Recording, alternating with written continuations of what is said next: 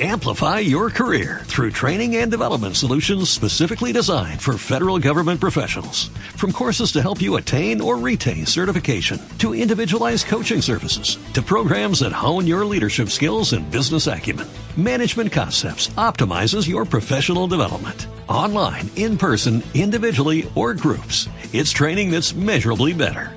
Learn more at managementconcepts.com. That's managementconcepts.com.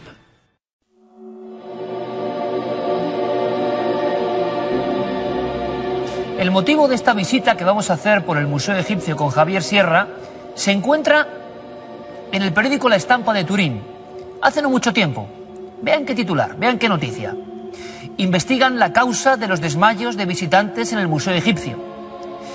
Diez niñas y una mujer han sufrido súbitas indisposiciones cuando observaban las momias. Y decía el corresponsal del periódico, los responsables del Museo Egipcio no salen de su asombro al comprobar que continúan los misteriosos desvanecimientos entre sus visitantes, comenzados el pasado mes de marzo, y que esta semana han sumado tres nuevos casos. Tres niñas de nueve años que visitaban el miércoles el centro con su colegio sintieron diversos síntomas de malestar mientras contemplaban las momias. Parece de Agatha Christie. ¿Qué ocurría en el museo? La ventilación, los productos de limpieza, o las momias y algunas figuras de dioses oscuros del antiguo Egipto. Los casos fueron sumándose y sumándose. ¿Qué mejor que conocer esta historia desde dentro? Abramos las puertas del Museo Egipcio de Turín.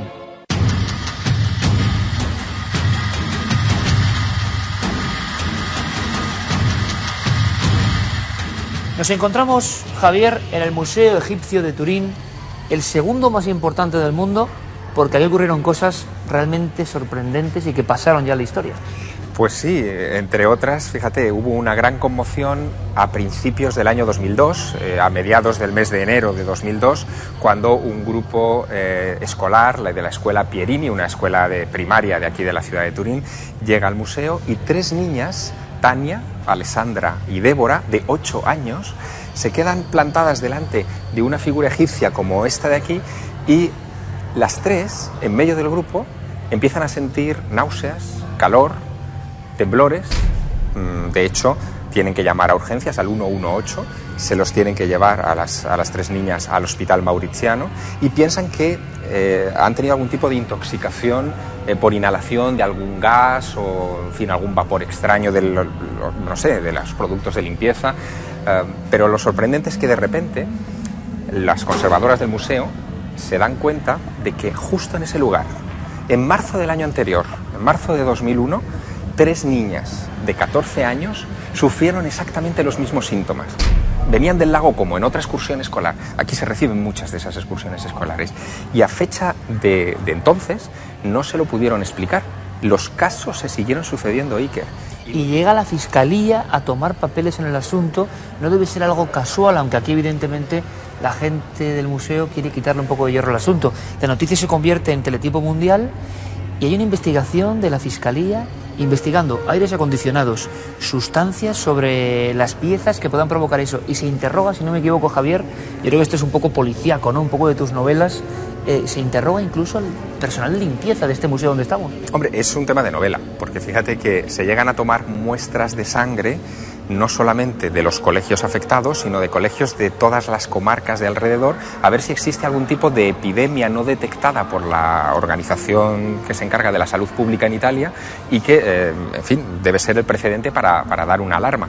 Se descarta todo eso. Y se vuelve a hablar del famoso tema que tanto éxito tuvo en los años 70, sobre todo la maldición de los faraones, de hongos, de sustancias, pero tampoco se llega a ninguna solución. Y lo curioso, digan lo que digan aquí, es que no vuelve a haber casos de ese tipo tan seguidos, la mayoría niñas, interesante, eh, en este mismo museo. ¿Esto se zanja por completo? Todos son niñas. O sea, durante esos meses hay 13 niñas que caen casi en las mismas salas, en los mismos puntos.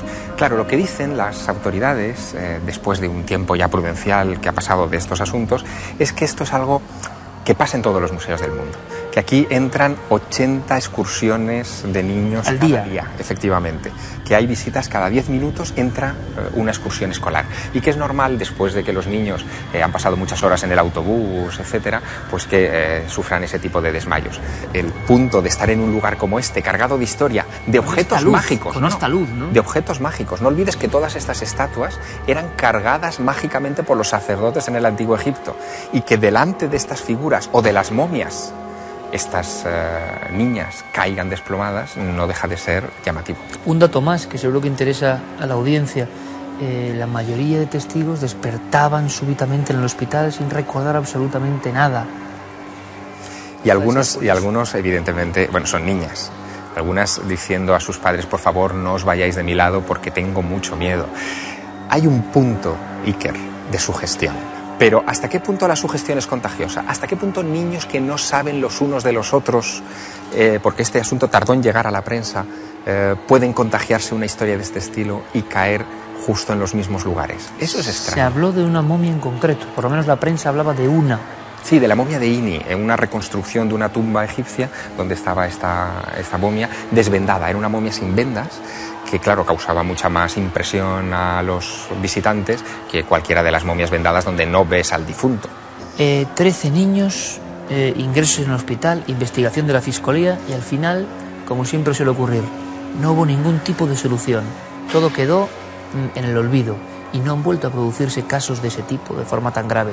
¿Hubo una maldición de los faraones?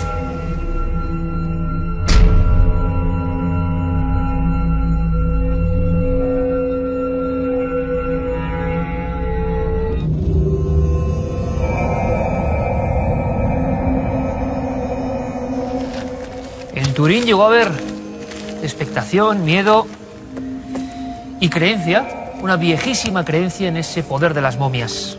De las momias y de las figuras funerarias del arte egipcio. Que por cierto, no sé si lo habrán notado o sentido, pero es distinto estar allí, y nosotros que hemos viajado por Egipto en varias ocasiones, y en este museo de Turín, el segundo más importante del mundo, uno de los más antiguos, pues les digo que es muy distinto estar allí debajo de las figuras y verlas ahora. ¿Pero por qué? Pues porque viéndolas ahora, con su iluminación, ante la cámara, siguen transmitiendo algo poderoso, algo extraño. Hemos visto a la diosa leona, agresiva en la mitología, Sekhmet. Hemos visto a los escarabeos, a los difuntos mitad hombres, mitad animales, los híbridos. ¿Impresionaba tanto todo eso a los niños para desmayarse? Hombre, 13 casos nos parecen muchos. Intervención de la Fiscalía. Y al final, como decíamos, sin solución. Eso sí, un dato más. Hablamos con las personas del Museo de Turín, largo y tendido, y querían deshacerse de la leyenda cuanto antes. El calor, las insolaciones, la impresión e incluso esa iluminación de la que les hablo que impactaba demasiado a los niños pequeños. Pero ¿no es raro que no haya vuelto a haber un solo caso de desmayo delante de las momias? Seguro que muchas veces se han oído hablar de la maldición de los faraones, ha habido cientos de libros. Es la más famosa, evidentemente, la de Tutankamón. Pero había momias mucho más viejas incluso y en todas ellas una eh, advertencia para el occidental, para el guerrero, para el profanador. Muerte, maldición y miseria para quien profane este cuerpo. Muchos creen que la disposición de las momias en museos es una especie de profanación. Seguro que creen que ya lo saben todo en torno a la maldición más famosa de todos los tiempos. Y yo les digo que no lo saben todo, que hubo más cosas, ¿verdad, Carmen? Hubo más cosas, hay que recordar eh, cómo es el hallazgo de esa momia de Tutankamón cuando Howard Carter y Lord Carnarvon entran, bajan esos 12 escalones que les llevan hasta una primera cripta, la abren y así hasta tres criptas diferentes donde por fin encuentran el sarcófago. Un Con la famosa sarcófago frase de cosas maravillosas, ¿no? ¿Qué está usted viendo? Cosas maravillosas. Eso es. Y hay otra famosa frase que al parecer fue destruida por el propio Carter para entrar. Y esa es la que condujo a una maldición y a una serie de muertes nunca bien explicadas. La frase era, la muerte tocará con sus alas a quien perturbe al faraón. Pues bien, el faraón parece que se perturbó y bastante. La primera de las víctimas es el propio Lord Carnarvon, esa persona que había dado parte de su fortuna. Además, fíjate, Iker, iban a dejar ya de excavar en Egipto porque apenas encontraban nada de importancia. Y justo en esa última excavación encuentran el tesoro más magnífico de todos los tiempos hallado en Egipto. Cuando abren la tumba del faraón empiezan a suceder una serie de hechos que enseguida los obreros que estaban ayudando, los obreros egipcios que ayudaban a los arqueólogos, se dan cuenta de que algo malo va a suceder. ¿Por qué? Lo primero empieza con un pájaro, un pájaro que Carter siempre tenía al lado porque cuando llegaba a casa le gustaba tener algo con vida, después de ver tanta muerte, ¿verdad?, con las momias, y ese pájaro es comido por una cobra. Eso ya para los obreros es algo de malignidad. Lo que lo creían entonces y lo siguen creyendo ahora, y lo hemos comprobado en Egipto. Los obreros que están allí realmente lo pasan mal con todo tipo de signos y cosas que nos pueden parecer pueriles, pero que para ellos eso religión no lo es. Lo relacionaban con Badjet. Es una diosa protectora de los faraones que tiene forma de cobra. Y enseguida dijeron una cobra y un pájaro y una muerte, aunque sea de un animal. Y comienza la maldición.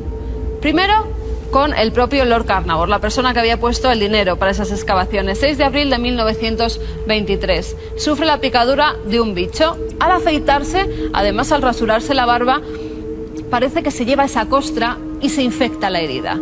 Seis semanas, Iker, de una fiebre altísima que le llevan por fin a morir. Pero fíjate, a morir con alucinaciones, porque decía que el propio Tutankamón se le aparecía en la habitación del Hotel Continental donde estaba alojado. Ahí sigue su habitación, y recordando esta leyenda negra y la gente le impresiona mucho. Justo en el momento que fallece, la luz del Cairo se va en toda la ciudad. Además, nunca se ha aclarado por qué esa luz dejó de encender los hogares cuando precisamente se produce el óbito de este hombre. Pero sigue más la cosa. El segundo muerto, la segunda de las víctimas de la maldición de Tutankamón. George J. Cole es un magnate ferroviario, era amigo de Lord Carnarvon y va a visitar la, tumba. Después de visitarla, de vuelta a Londres, fallece. No llega ni a salir del Cairo. Jeff Wolf, industrial inglés, también amigo de Lord Carnarvon. Llega, se monta en el barco, después de ver la tumba, empieza a tener una gran fiebre y en el barco perece.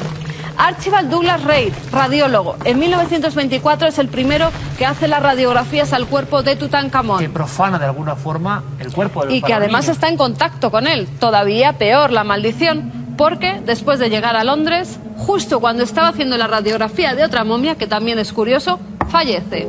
Una nueva muerte. Seguimos con Douglas Derry, es un profesor de anatomía que en 1925 es el que realiza la primera autopsia al faraón. Con mucha polémica posterior, Iker, porque con los años se ha sabido que había sido una autopsia bastante mal hecha y además con una condición extra, que es que él quería obtener las joyas que el faraón tenía cerca de su pecho de lo que había sido su corazón, de sus entrañas. Obtiene las joyas, pero eso acaba con su vida. También muere de un infarto fulminante y en extrañas circunstancias. Alfred Lucas, director de química, estudió los sellos de la tumba de Tutankamón cuando estaba allí con Carter y también fallece de un infarto. Los sellos de la maldición, entre otros. Arthur Mead, arqueólogo, 1928, cuando está también en la excavación. Ayuda a Carter cuando abren esa cámara y se encuentran con los sarcófagos y muere de unas extrañas fiebres que además ninguno de los médicos que le atendieron pudieron explicar. Continuamos con James Henry Bretz, arqueólogo. También va allí en 1928. Es amigo de Carter y tras visitar la tumba sufre un colapso respiratorio muerte fulminante de nuevo. Richard Bettel es el secretario de Carter. Él logra sobrevivir. gente muy cercana y muy importante respecto a las primeras investigaciones de la momia. Él logra sobrevivir unos años más, incluso eh, vive durante una época en su Londres natal. Pero en 1929, una noche se va tranquilamente a dormir y a la mañana siguiente ya no amanece con vida. Le encuentran muerto en su cama y nadie sabe lo que le ha pasado porque era un hombre lleno de salud y además muy joven. A consecuencia de eso, su padre, Los Venturi, unos meses después decide quitarse la vida. Se tira desde el séptimo piso de su casa de Londres y además dice que no puede soportar tan terroríficas cosas. Lo deja escrito incluso en una nota que encuentra la policía Scotland Yard. Elizabeth Carnavon, 1929, la hija de ese magnate que pone el dinero, también es picada por un insecto, empieza a hincharse su mejilla, además fíjate igual, en el mismo sitio que su padre, empieza a hincharse su mejilla, unas altas fiebres y también perece. La maldición sigue cobrándose víctimas. ¿Cuántas en total? Audrey Herbert, pues se cree que unas 31, 36, varían las cifras si se cuentan también, además, las posteriores, las que ocurren en años posteriores. Porque, fíjate, en 1939 hay una radio, Radio El Cairo, que quiere hacer una especie de fiesta y no se les ocurre mejor idea que coger una trompeta de las que estaban en la tumba de Tutankamón. Quieren hacerla sonar de nuevo, ¿no? Para recordar a los faraones. Pues bien, hay que transportarla. Y el coche que la transporta desde el almacén donde está guardada hasta el sitio donde se va a celebrar la fiesta tiene un accidente y el chofer muere. Pero cuando llega por fin la trompeta al lugar donde un hombre ha sido elegido para tocarla, antes de ponérsela en la boca esa trompeta, el músico fallece delante de todo el mundo. Por eso empezaron a llamar a esos artilugios que se pueden ver en el Museo del Cairo las trompetas de la muerte. Y Pues desde sí. luego el nombre estaba perfectamente descrito. Pero lo que poca gente sabe es que aparte de estas personas, unas muy célebres, imprescindibles en el descubrimiento de la momia, hay otras, conductores, personas de la radio. Y es que luego, mucho tiempo después, va a uno de los mejores museos del mundo, la momia, el Metropolitan. Sí. Y todos los que tienen contacto con la momia, en este caso no mueren, pero los accidentes son terribles. Y llega el Metropolitan a tener miedo prácticamente de la momia. El primero de ellos es Mohamed Ibrahim, es el director del Museo del Cairo que tiene que eh, prestar para las muestras a diversos países pues algunos de los objetos hallados en la tumba de Tutankamón. Ese director, nada más firmar que puede salir al Museo eh, Británico y al Metropolitan Museum estos objetos de Tutankamón, sale del Museo del Cairo y es atropellado y muere. Pero es que cuando llega al Metropolitan Museum, esa exposición, empiezan a suceder una serie de cosas tremendas. El guarda de seguridad que cuidaba la sala donde iban a ser expuestos, pues al parecer cae enfermo. Y ven que tiene una picadura, una picadura de un extraño Esto en insecto. Nueva York. Esto ya en Nueva York. Y en el año 1979, o sea que ha pasado muchísimo tiempo desde las primeras muertes. Ven que tiene una picadura y que tiene una picadura además en una mejilla de un extraño insecto que los médicos no saben conocer, lo que le lleva al hospital durante muchas semanas, tanta así que incluso pasa la exposición del Metropolitan Museum y hasta que no pasa esa exposición, él no sale del hospital. También Bill Rank se cae por una escalera, es otro guarda de seguridad, cae por una escalera y queda paralítico de por vida. E incluso Frank Tombar, que es la persona que se dedica pues bueno a cuidar el jardín de ese magnífico museo. Pues bueno, pues también sufre un percance, un accidente que hace que con la segadora de la hierba se corte y además unas- unos cortes bastante graves. Esa es toda la maldición y dicen que quien se suele acercar mucho todavía a esa momia de Tutankamón que ahora está en el Museo del Cairo, pues que tiene extraños fenómenos a su alrededor. Y claro, a partir de aquí la lógica y la ciencia. Se dijo, y todavía no se ha comprobado, que un hongo, eh, una especie de contagio del Aspergillus niger, había provocado todas las muertes. Y seguramente será así. Eh, hay otros grandes maestros, por ejemplo en el Perú, padres de la arqueología eh, sudamericana, como Julio César Tello, que murieron desenfardelando momias. Al quitarles esa especie de trajes o de telas, se desprendía una serie de sustancias de hongos que llevaban miles de años encerradas bajo tierra. Y eso por las vías respiratorias era como una bomba atómica. Pero claro, ¿y los otros accidentes? ¿Y las otras muertes? Lo dejamos ahí. Eh, pero ha habido más momias egipcias que han tenido esa conexión, ensombrecidas por la fuerza, evidentemente, de Tutankamón. Comprendemos ahora que en la estampa no hacía más que hablar de esto durante semanas en Turín, pero ha habido otras momias mucho más desconocidas que también tuvieron su cuota de muerte. Mira, está la momia de Capa Amón. Él era un sumo sacerdote cuya tumba es descubierta en 1879. Además, esta sí se sabe que tenía una inscripción, Iker, terrible, de una maldición si era profanado el sueño de ese egipcio. Decía, la cobra que está sobre mi cabeza se vengará con llamas de fuego a quien perturbe mi cuerpo.